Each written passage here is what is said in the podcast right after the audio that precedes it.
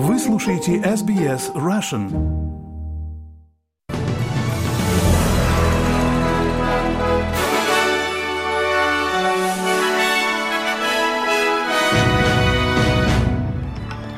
Добрый день, вы слушаете новости СБС. У микрофона Ирина Бурмистрова. Сегодня четверг, 25 января. Коротко о главном в этом выпуске. Премьер-министр собирается выступить в защиту нарушения предвыборного обещания по снижению налогов. Статую Куку в Мельбурне срезали с пьедестала перед Днем Австралии. Россия созывает экстренную сессию Совбеза ООН после крушения военного самолета. И Александр Зверев и Даниил Медведев встретятся в полуфинале Australian Open. А теперь подробнее подробнее об этих и других новостях.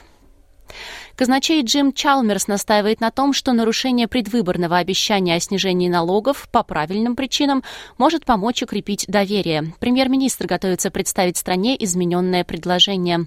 Энтони Альбанезе готовится к национальному пресс-клубу, чтобы изложить свои доводы в пользу пересмотра третьего этапа снижения налогов. Это принесет дополнительные 800 долларов в год людям со средним доходом. Доктор Чалмерс защищает новое предложение правительства и говорит, что его необходимость стала более очевидной в период праздников. Он сказал Channel 7, что федеральное правительство знает, что это решение вызовет неоднозначную реакцию.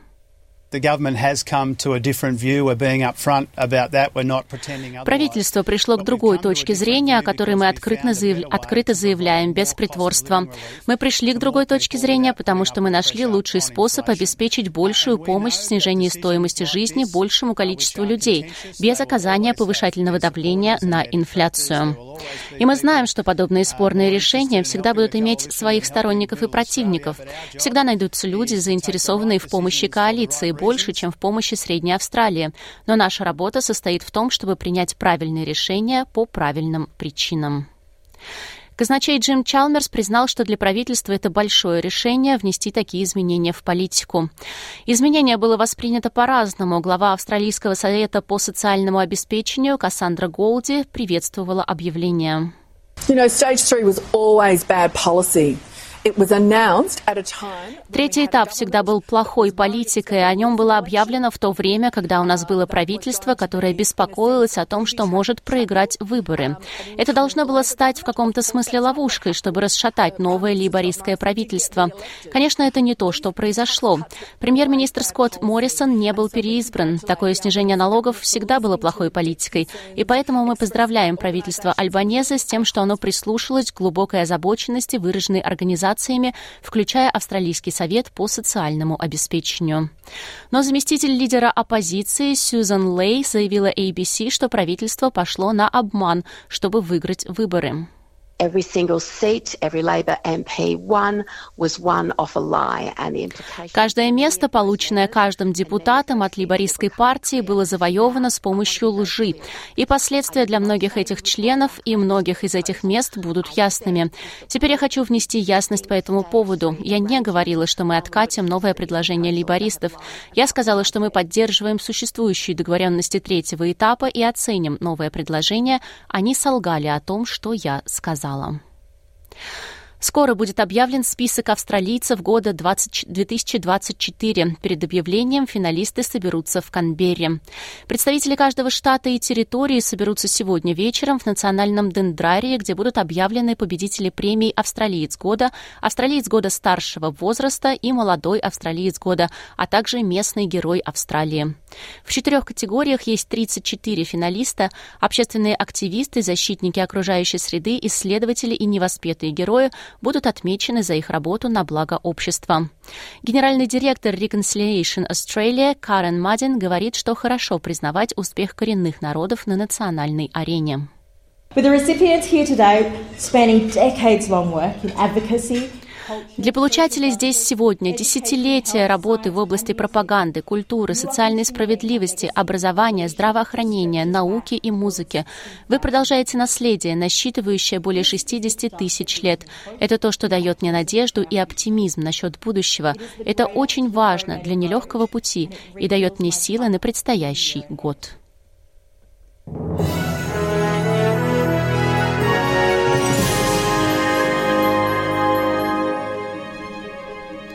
Вы слушаете новости СБС.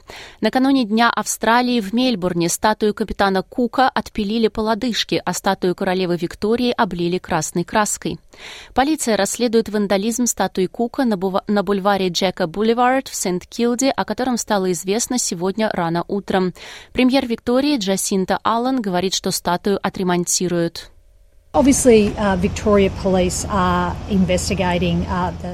Очевидно, что полиция Виктории расследует обстоятельства того, что произошло с этими статуями ночью, и мы дадим полиции Виктории выполнить свою работу. Такому виду вандализма действительно нет места в нашем сообществе. Я хочу дать понять сегодня, что мы будем работать с местным советом над ремонтом и восстановлением статуи Кука в Сент-Килде, которая ночью подверглась вандализму. Транспортный департамент Нового Южного Уэльса предупредил людей, путешествующих в предстоящие длинные выходные, о необходимости соблюдать безопасность на дорогах. Автомобилистам напоминают о необходимости проявлять особую осторожность в связи с интенсивным движением и ожидаемой теплой погодой. По состоянию на 23 января в этом году на дорогах Нового Южного Уэльса погиб 21 человек. Это на 8 больше, чем в тот же период прошлого года. Директор по работе с клиентами Роджер Уикс говорит, что людям нужно набраться терпения и делать много остановок для отдыха.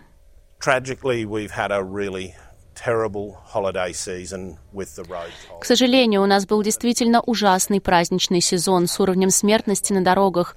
Более 80% смертей на нашей дорожной сети за праздничный период произошли на региональных дорогах.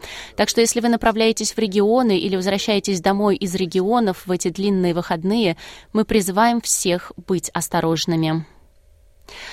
Министр иностранных дел России Сергей Лавров совершил, что Россия созвала экстренную сессию Совета безопасности ООН для обсуждения крушения российского самолета. Россия обвинила Украину в том, что она умышленно сбила военно-транспортный самолет, перевозивший 65 пленных украинских солдат для обмена пленными. В ведомстве назвали инцидент варварским террористическим актом, в результате которого погибли в общей сложности 74 человека. Господин Лавров говорит, что это было преступное действие со стороны Украины. О сбитом военно-транспортном самолете Ил-76 и э, о причинах, э, по которым украинская сторона э, этот преступный акт совершила, мы сейчас устанавливаем факты.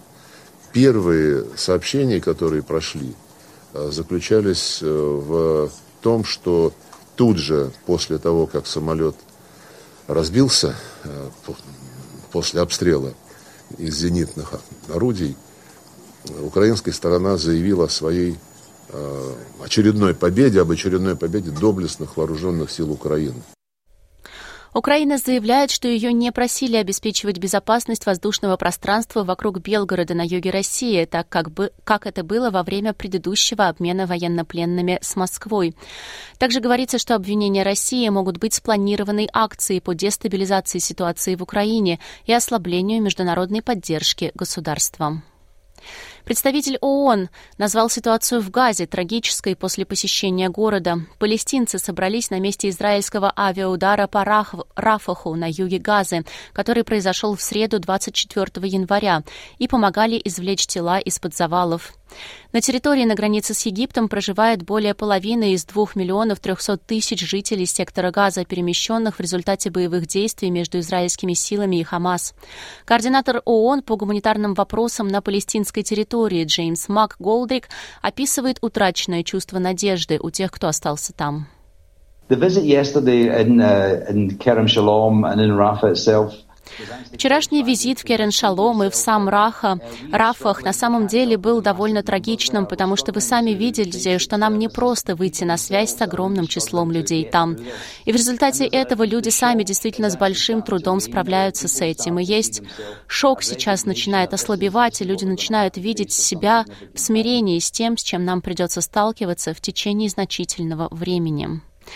Господин МакГолдрик также прокомментировал сообщение о возможном ударе по учебному центру агентства ООН по оказанию помощи и организации работ в Ха-Юнисе, в котором, по его словам, укрывались 10 тысяч человек. Он говорит, что в этот район была отправлена медицинская группа ООН для оценки ситуации.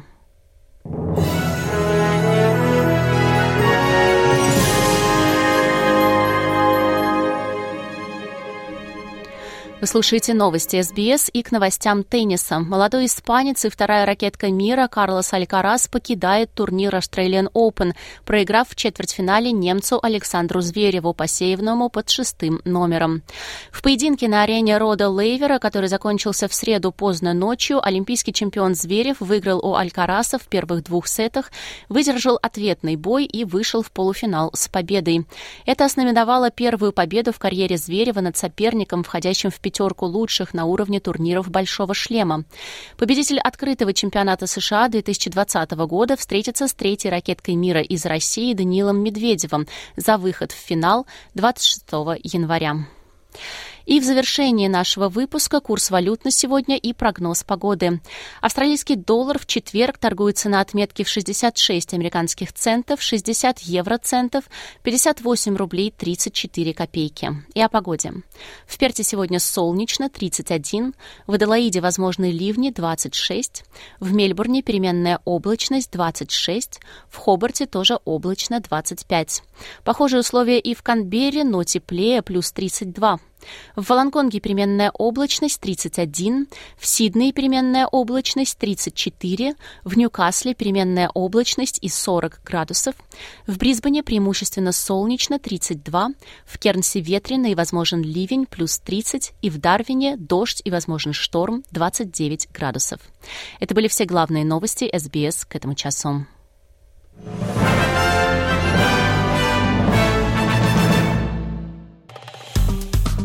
Поставьте лайк, поделитесь, комментируйте. SBS Russian в Фейсбуке.